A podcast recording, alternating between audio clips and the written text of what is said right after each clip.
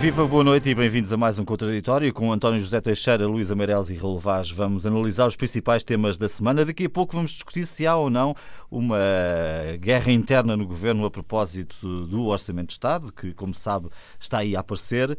Mas antes disso, a crise aberta num dos novos partidos com representação parlamentar, o LIVRE, com dificuldades de comunicação entre a sua única deputada, Joacine Catar Moreira, e a liderança do partido. Tudo começou com a abstenção de Joacine numa votação em que se condenava a agressão israelita a Gaza. Joacine disse que durante vários dias tentou contactar a direção do partido para saber como votar e não conseguiu, por isso achou melhor abster-se, apesar disso ser, em princípio, contra aquilo que o partido defendia.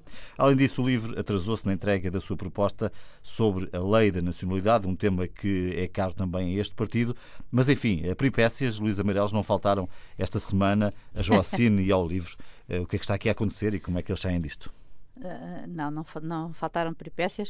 Isto alimenta uma novela. Aliás, uhum. esta semana eu acho, uh, lamento, mas acho deplorável uh, que estejamos uma semana a discutir, do ponto de vista político, a questão relevante do ponto de vista político a nível nacional, pelo menos espelhada de um ponto de vista mediático, tenha sido as faltas de comunicação, os, os acusações recíprocas entre a deputada Joacine e Catar Moreira e o partido uh, que é suposto ela representar uh, na Assembleia, ou seja, o LIVRE. Eu digo que isto acho um bocadinho absurdo porque uh, o assunto em si que leva, que dá origem a esta discussão, que como todos sabemos e tu sublinhaste, é, foi a, a abstenção da, da, deputada numa resolução sobre a, a Palestina, uhum. é completamente. É, eh, não, não, não é significativo, não é significante, se tu quiseres, porque as coisas. Para o livro seria, não é? Sim, para o livro seria, mas quer dizer, é uma resolução de... que em si não traduz. Uh, é, ok, é, é, importante, traduz uma questão uh, in, in, internacional de apoio à, à, luta dos palestinianos e de condenação uh, de uma política hegemónica e de ocupação de territórios contra as Nações Unidas feita por Israel. Mas, digamos que, em termos de política de um Estado, de, aqui em Portugal, uh, a resolução, aquele voto é, é, é, uma coisa, é quase um, um, É simbólico. É simbólico, é uma coisa, é uma rotina parlamentar, como a gente sabe que acontece todos os anos em relação a isso, ou cada vez que acontece, o, como não foi este caso, que foi. Uh, a aprovação pelo Trump de considerar legais e legítimos a ocupação do território de, de, de alguns colonatos uh, uh, israelitas. Bom, eu não queria.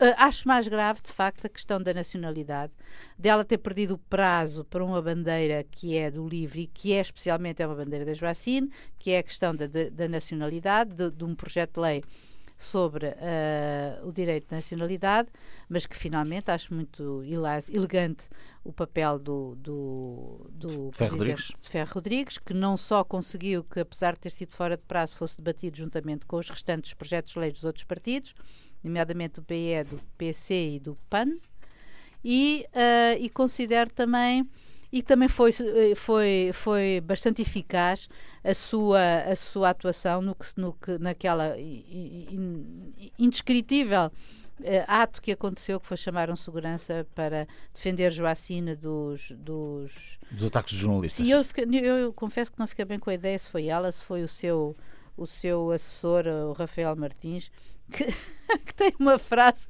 que eu acho que vou adotar uh, fantástica, que é aquela a minha cultura, a cultura de trabalho é, é, uma cultura de descanso intelectualmente falando. Adorei. Não percebi nada, mas gostei, porque hum. é uma cultura de trabalho que é cultura de descanso, eu acho é bom, é bom, é bom descansar a trabalhar, é verdade.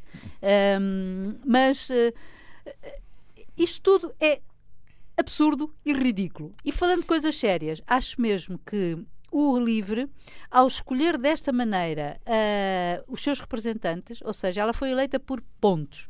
De, ela foi entre 17 pessoas que se candidataram com Sim. primárias. Portanto, com pelos... pessoas que podiam não ser do partido, inclusive. Exatamente. Portanto, a sua ligação ao livro, ao partido originário, é uma coisa muito tenue.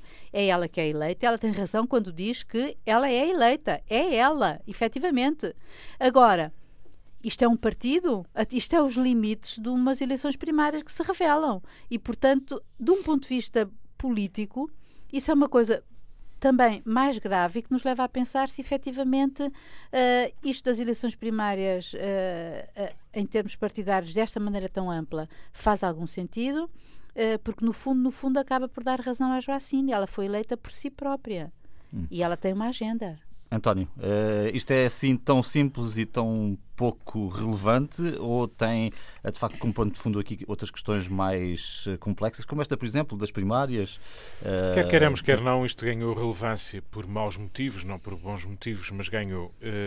Nós temos, e falámos disso como uma das novidades das, das eleições, os pequenos partidos que ganharam representação parlamentar. Falámos aqui já do Chega, a propósito da manifestação dos polícias e do modo como ele cavalgou e se apropriou daquele protesto. Eh, no caso do Livre e de Joacine, eh, funciona exatamente ao contrário. Isto é, não conhecemos uma proposta, uma ideia do Partido Livre, a única coisa que sabemos é as peripécias caricatas que acompanham a deputada do Partido Livre. Convém lembrar eh, que há aqui algumas coisas que merecem, eh, julgo que, a nossa reflexão. Uma tem a ver com aquilo que a Luísa estava a falar, que é o processo escolhido pelo Livre para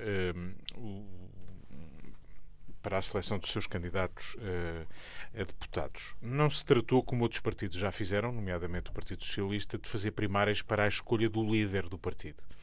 Uh, Tratou-se de escol escolher os candidatos por círculo com primárias, como disseram, abertas e qualquer pessoa podia uh, concorrer. O que é que este processo, que parece muito interessante, até porventura nos parecerá a alguns pelo menos mais democrático, este processo é um processo muito perverso Porquê?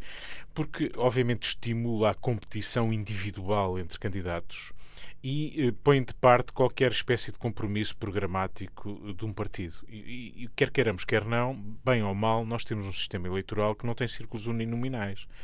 Portanto, nós estamos eh, aqui perante um paradoxo. É, Joacine eh, foi eleita, diz ela, sozinha, por ela própria, tem as suas ideias.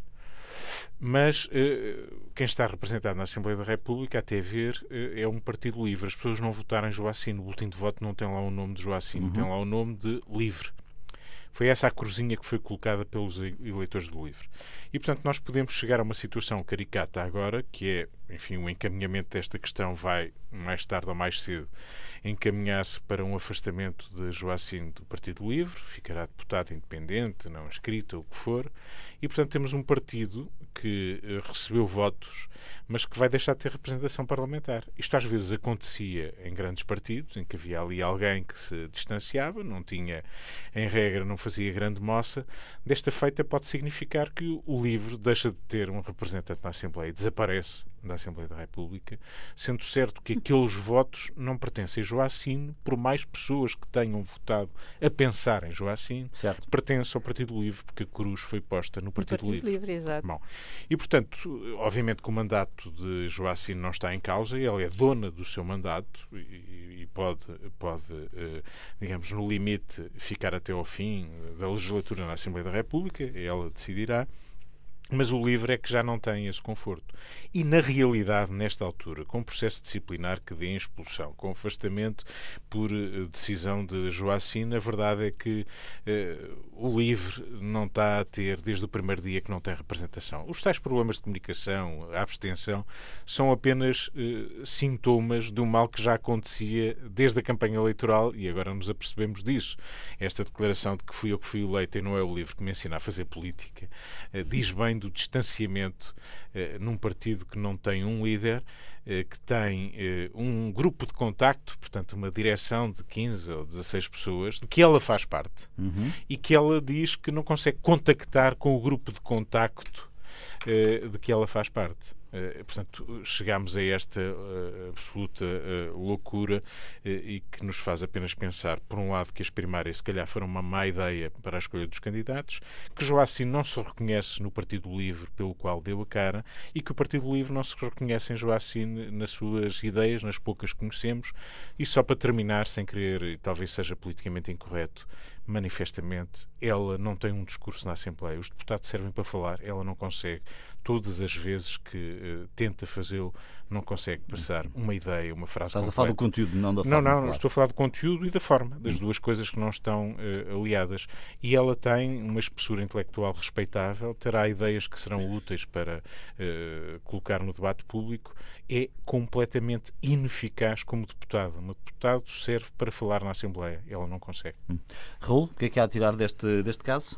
Há a concluir, além daquilo que a Luísa e o António já disseram, que Joacim Catar Moreira uh, saiu melhor que as encomendas, ou pior, uh, na perspectiva do partido que ela representa, ainda representa no Parlamento. Ou seja, o LIVRE uh, quis ter um, um candidato diferenciador mulher de cor, uh, com uma característica, uh, com uma limitação uh, na fala, e portanto isso leva-me também a perguntar ou a lançar uma questão: o LIVRE teria sido, teria, teria representação parlamentar se Joacim não fosse a candidato do, do LIVRE?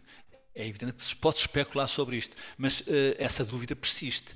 Agora, o que acontece é evidente quando estes processos uh, em que se pretende ser de facto diferente, uh, deve-se pensar e, e construir o edifício desde os alicerces. Eu pergunto, mas os responsáveis pelo LIVRE, particularmente Rui Tavares, que é uma pessoa experiente, é uma pessoa com responsabilidades públicas, não falaram com Joacim, não articularam, não, não, não, não conjugaram uma fórmula, independentemente do estilo uh, de Joacim Catar Moreira, que tivesse futuro e que desse a ambos, ao deputado, se fosse eleito e foi, e ao partido que ela representa, uh, digamos, uh, outra textura e outros objetivos políticos que se pretende quando se tem uma representação parlamentar, nada disto foi feito, é que eh, tudo se começou, de certa forma, João, a, a perceber na noite eh, das eleições, ou seja, eh, Joacine surgiu com um discurso de protagonismo, um discurso uh, de, de, uma arrogância clara, de algum radicalismo.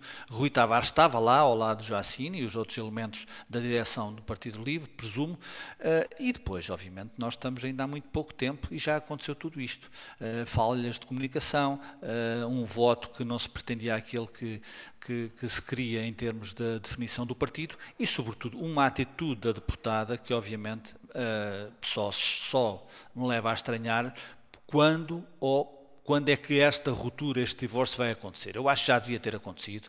Uh, não falta nada para se provar que entre o LIVRE, aquilo que o, alguns responsáveis do LIVRE têm dito e aquilo que Joacine com regularidade diz, uh, sempre que não está, obviamente, protegida pela GNR, uh, é evidente que há um mar que os separa e, portanto, mais tarde ou mais cedo a ruptura vai acontecer. Eu acho que é uma, uma ruptura saudável e Joacine vai ficar quatro anos no Parlamento.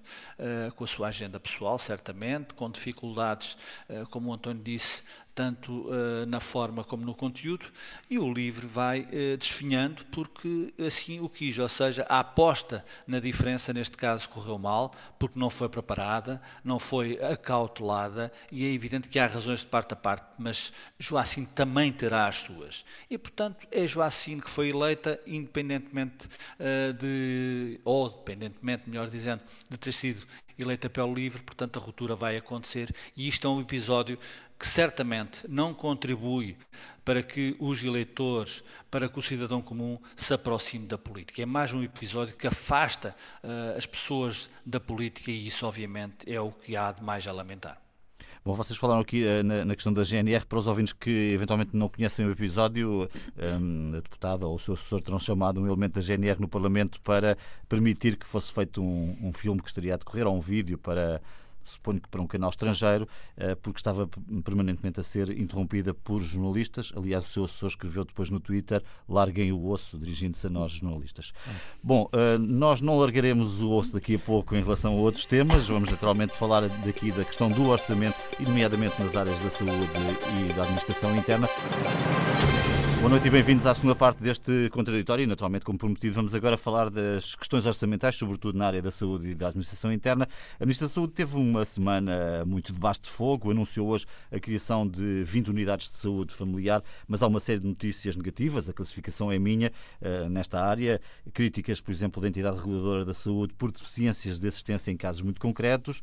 Dois números muito preocupantes estatísticos, a quase duplicação em 2018 da mortalidade materna, a mortalidade que atinge uh, mulheres uh, que uh, acabaram de ser mães, passou de 9 para 17 mortes por 100 mil nascimentos num só ano, quase duplicou este indicador. A mortalidade infantil que sobe para valores de 1980. E uh, também persiste uh, o problema num hospital que diria que é praticamente central, nomeadamente na margem sul, o Hospital Garcia Dorta, na margem sul do Tejo, que continua com a pediatria ainda uh, fechada durante a noite, há já várias semanas.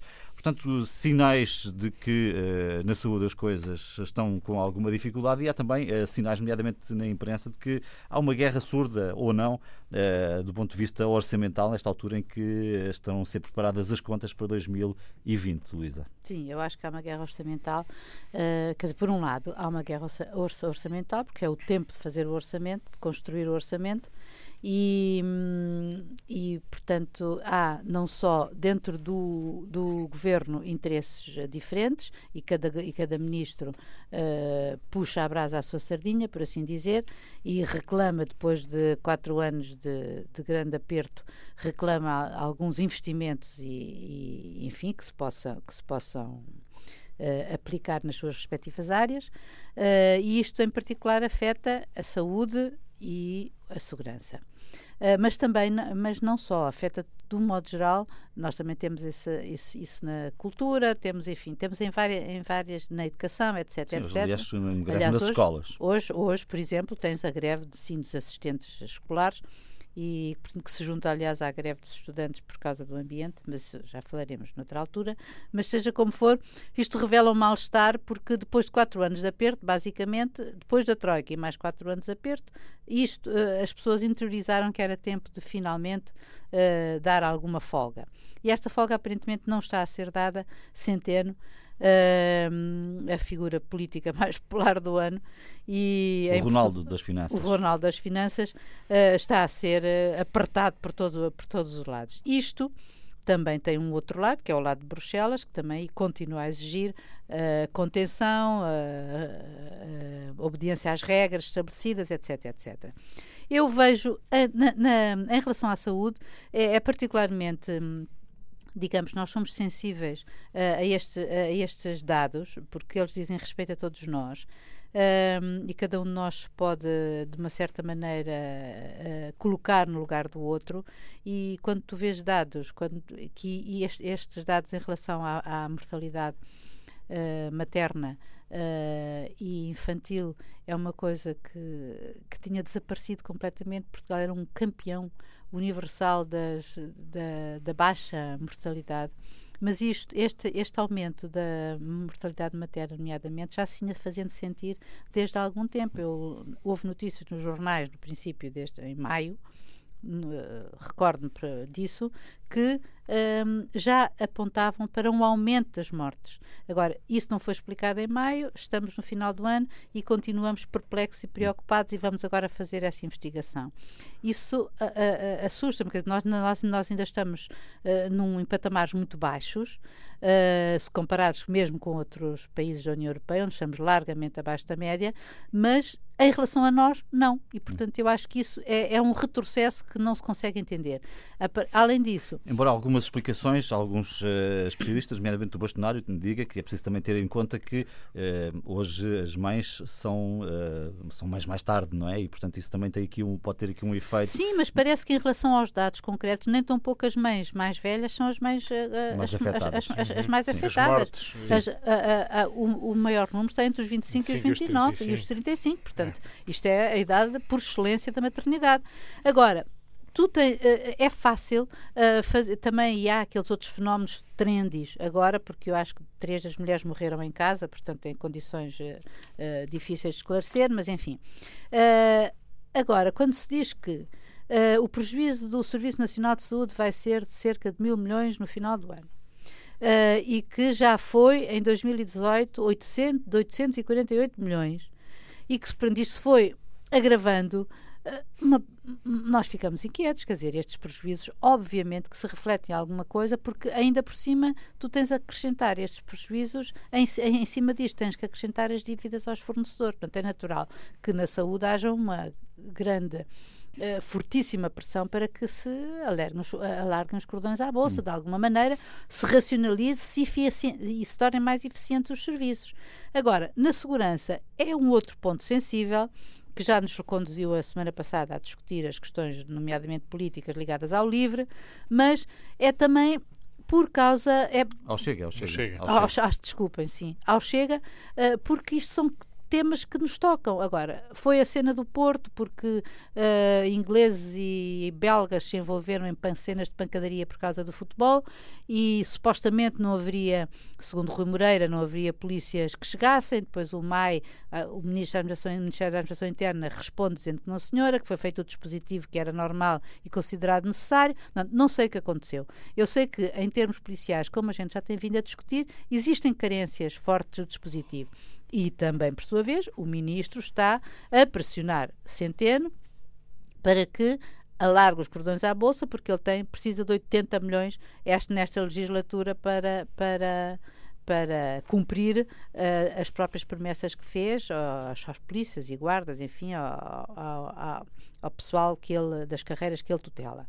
Por isso isto tudo está... Uh, estamos a chegar a um momento em que uh, isto e isto, repara, isto isto é só dentro do governo, portanto, digamos que há uma guerra dentro do governo, com cada ministro a tentar obter o máximo que pode em relação a si, em relação à sua, a, ao seu ministério.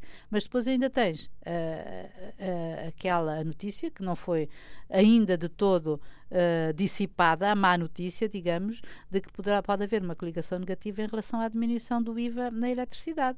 Por isso, é, digamos que isso é a pressão exterior do certo. governo. Da, Portanto, a oposição a impor oposição essa redução impor, de 23% E isso pode acontecer em relação o que é uma a fatura vários... para, para, Exatamente, para, é uma fatura, se isso forem os tais 700 milhões que o Centeno alega, quer dizer, onde vão os 400 do, do, do, dos hum. professores que no ano passado foram, no, no, ano passado não, este ano ainda, no princípio do ano, foram considerados impensáveis e levaram a uma crise política, não é? Hum.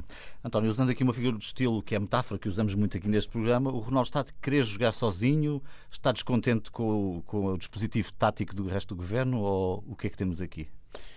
Eh, há quem diga que o Ronaldo está amoado. Uh, está amoado porque este novo governo, pelo menos na imagem pública que transpareceu, eh, não o deixou com o estatuto ao nível do Ronaldo eh, e, portanto, ficou um pouco mais abaixo. Enfim, vale o que vale, a hierarquia, o protocolo governamental. Eh, estará amoado porque nota uma pressão enorme porventura do próprio Primeiro-Ministro para alargar os cordões à Bolsa, em linguagem também popular, eh, e obviamente que tudo isto conjugado não lhe deixa uma vida fácil. Aliás, não temos ouvido, não temos ouvido falar nos últimos dias. Pode ser uma mera coincidência, é evidente nestas alturas de, de, de fazer, de que é preciso fazer o orçamento, é preciso algum recato, as pressões também são naturais, mas há aqui um problema. E o problema, há muito que está diagnosticado sem um crescimento significativo. É muito difícil dar satisfação a necessidades eh, que não são apenas da saúde, são de muitas outras áreas, da segurança, da educação, enfim, de, da cultura, por aí fora.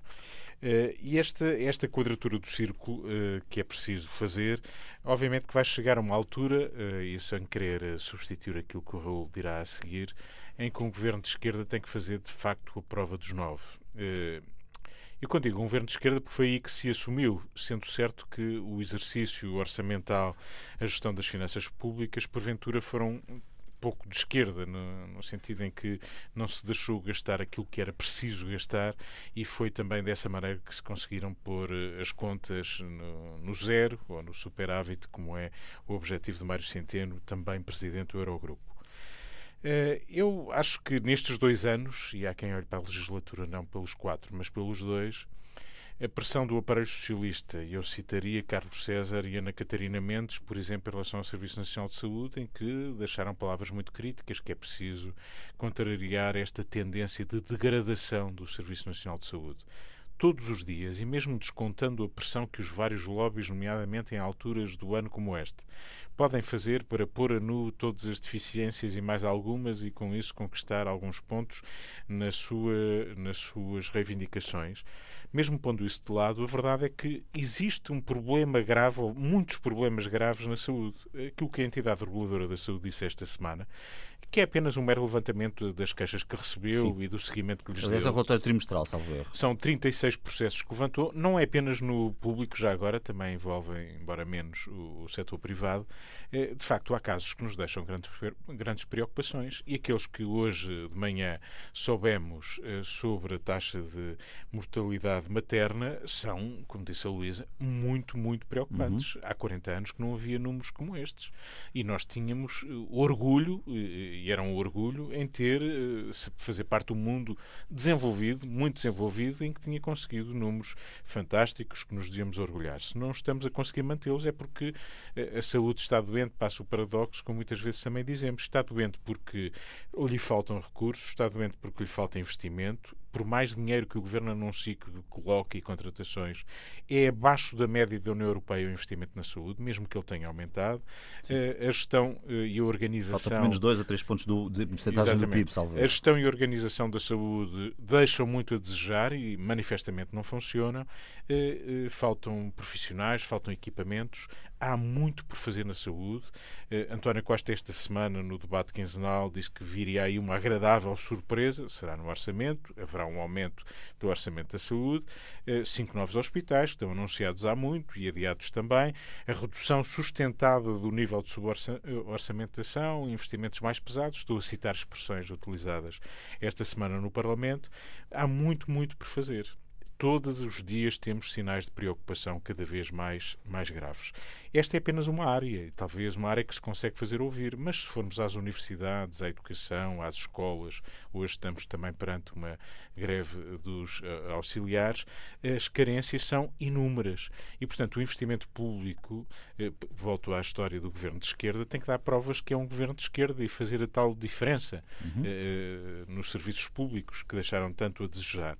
Nestes dois anos há dificuldades agora a propósito do orçamento e fazer vingar eh, os entendimentos à esquerda. Há notícia de dificuldades no entendimento e nas negociações, no diálogo que está a ser mantido com os vários partidos. Eh, os dois anos têm explicação que daqui a dois anos talvez a liderança do PSD eh, se não muda agora, mude depois mais tarde, ou se muda agora, poderá voltar a mudar daqui a dois anos e, eh, porventura, o, o ciclo político pode ter aí um momento culminante. A verdade é que estão aqui grandes desafios, eh, escolhas difíceis, como disse o Presidente da República na posse deste governo, a pressão eh, para satisfazer eh, as expectativas é grande e vai ser um trabalho muito difícil para o governo. E, portanto, aquilo que temos conhecido nos últimos dias apenas tem acentuado não vou falar do Ministério da Administração Interna, na notícia que soubemos, é apenas um sinal da pressão que está a ser feita ministro a ministro junto de Mário Centeno. Eh, a administração interna precisa de 80 milhões, Centeno diz que só tem 1% para aumentar os orçamentos do, dos ministérios, 16. ou seja, 16, e portanto isto é muito pouco. E Sim. com isto apenas se semeiam problemas e se multiplicam problemas. Raul, o que é que temos aqui? Uh, enfim, saúde, segurança, educação. Uh, será que Centeno se guarda pelo orçamento de facto para, para tentar pôr o cheque em cima da mesa ou vai manter esta restrição que estes ministérios eh, têm sentido? Eu penso que Mário Centeno não mudou, nem vai mudar. Uh, o que mudou foi o ciclo político, como o António já referiu, e, portanto, estamos num ciclo político diferente.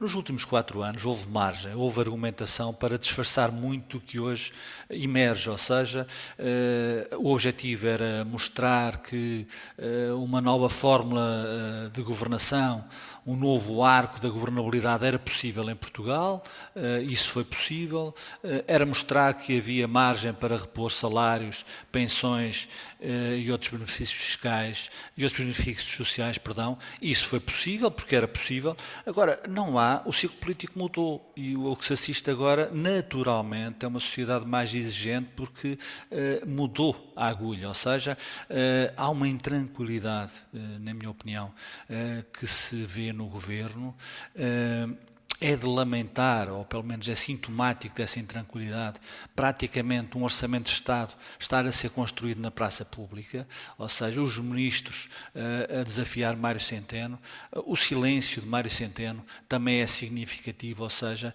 ele vai manter-se no essencial igual a si próprio. Porquê? Porque uh, há questões que não há o melhor de dois mundos. Não se pode vir para a praça pública dizer que o Partido Socialista também é capaz de ter contas certas, e foi capaz de ter contas certas, e espero eu continuo a ser capaz de ter contas certas, eh, mas simultaneamente dizer que é preciso mais investimento uh, e bem na saúde, na educação, na segurança e outras áreas da governabilidade e da vida dos portugueses. Ou seja, quando o crescimento económico não é capaz de responder e não está a ser capaz, apesar de o Primeiro-Ministro dizer muito, muitas vezes repetidamente, uh, disfarçando também de certa forma a realidade que Portugal cresce acima da média europeia, uh, cresce, mas uh, é evidente que há elementos para isso. Há uma, uma profunda crise económica na Alemanha, que é o motor da Europa, há crises nas economias mais fortes da Europa e, portanto, isso dá a Portugal um, um, um patamar de crescer na média, mas não é suficiente suficiente em termos de crescimento económico para aquilo que são as exigências, as novas exigências deste ciclo político.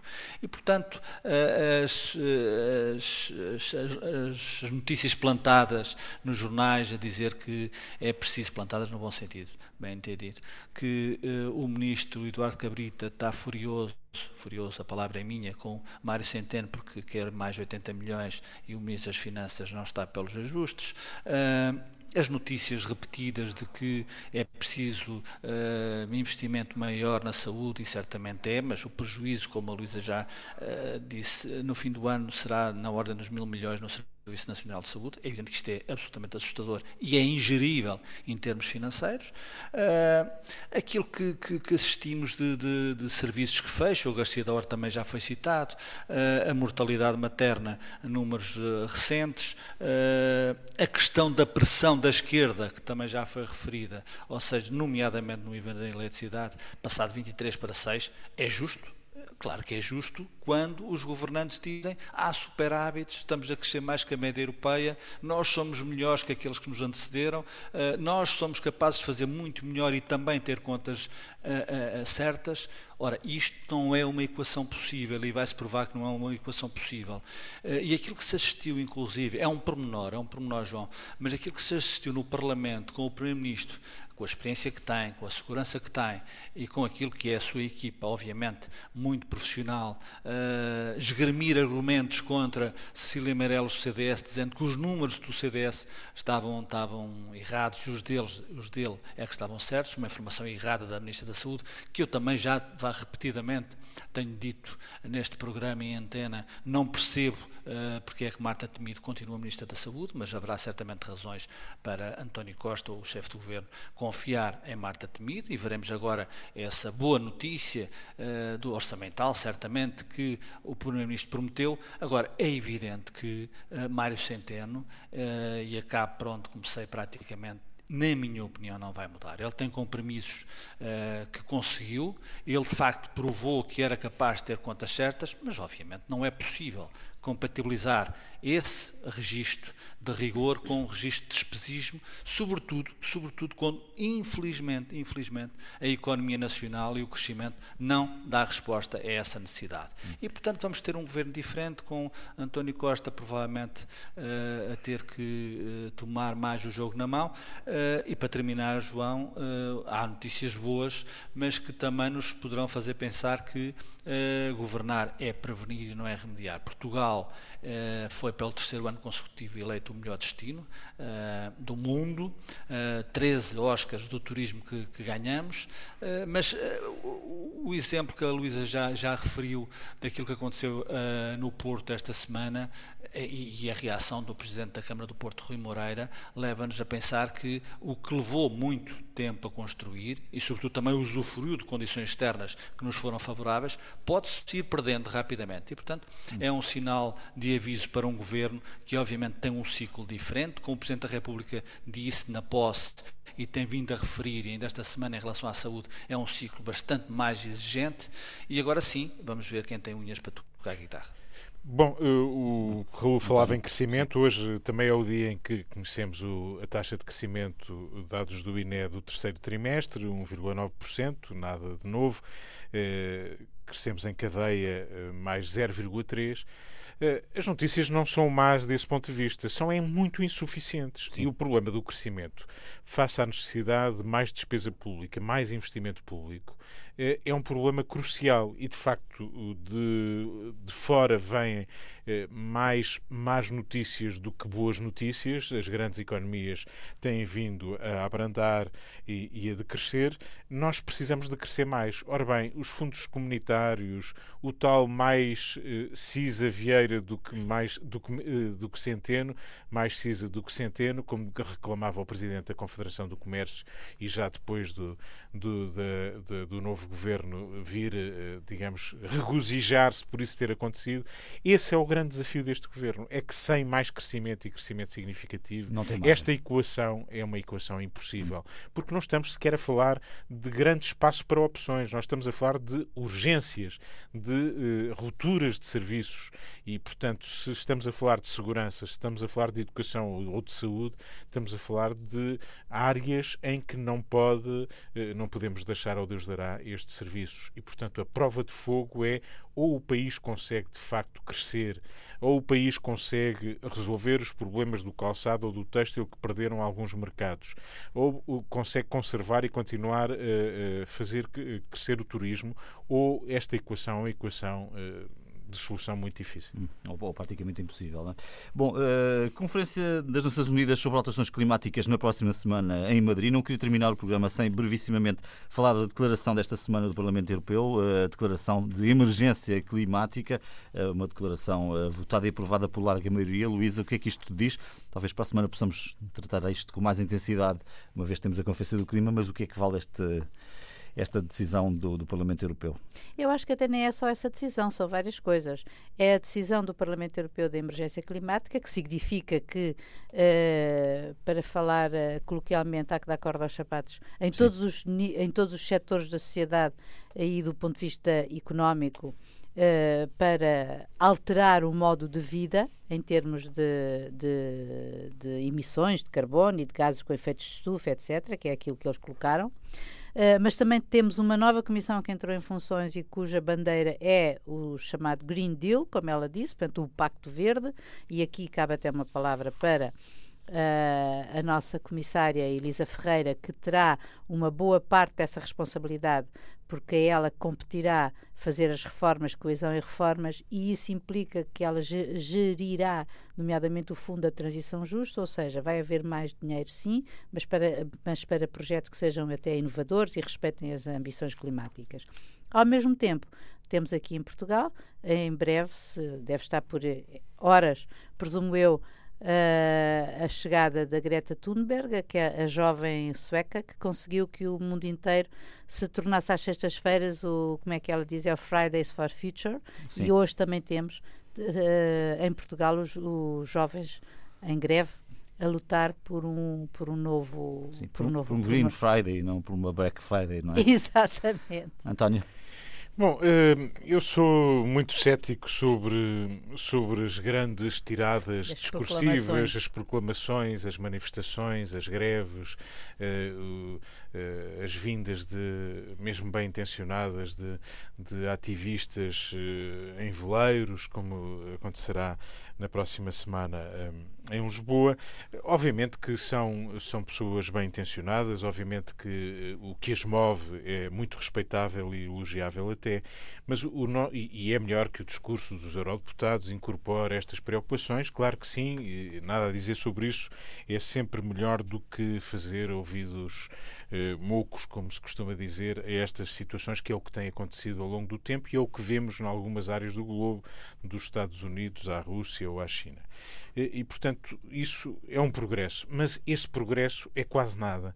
Eh, eh, porque o que é urgente fazer de forma pragmática, realista, não é dizer que grandes metas para daqui a 20 anos, não. É todos os dias a governação dos países, a nossa aqui em Portugal, dar exemplos concretos de como podemos ser mais eficientes gastando menos recursos, seja água, seja e energia um fóssil, e cada um de nós, claro, não é os governos apenas, eh, não é apenas ter um carro elétrico o Primeiro-Ministro, é toda a administração pública ter carros elétricos, por exemplo, dirão, pois, falas bem, mas eh, os carros elétricos custam dinheiro. Sim, eh, teremos que fazer contas para ver se esse investimento não vale a pena, se calhar vale.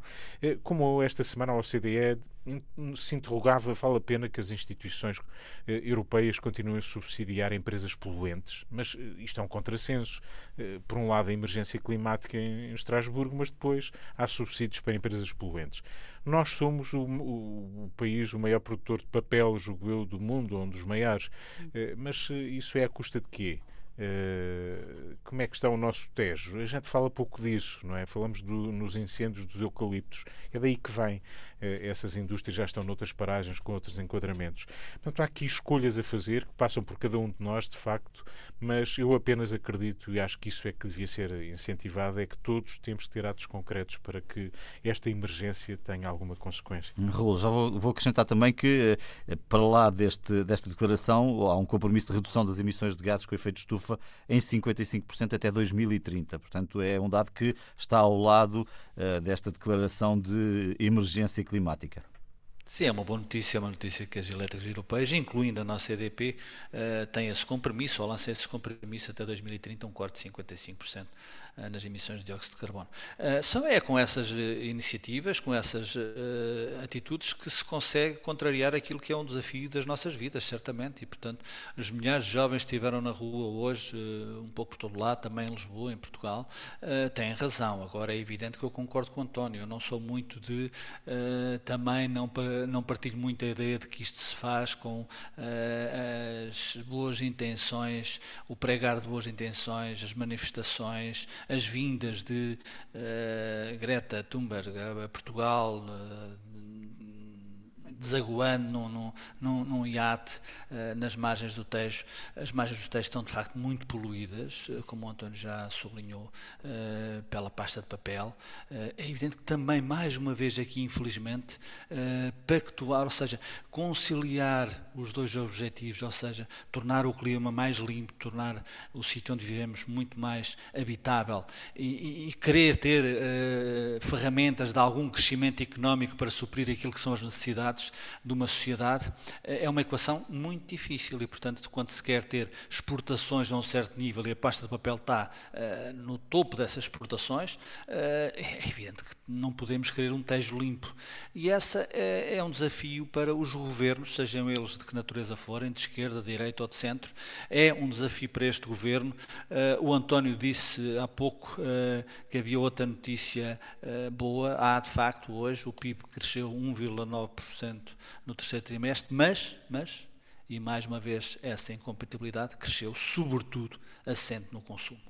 Uh, e isso não uh, é uma boa notícia uh, naquilo que é que faz as ferramentas e as bases de um crescimento económico saudável. Ou seja, este mundo está perigoso, está difícil de gerir e compatibilizar aquilo que é o bem-estar com aquilo que é um clima saudável é de facto o desafio de, das nossas vidas, é o desafio das vidas que aí vêm, mas é evidente que é um desafio, sobretudo também, para os governos dizerem a verdade àqueles que uh, governam. E isso não se tem assistido, não se tem assistido nem em Portugal, nem uh, por esse mundo fora.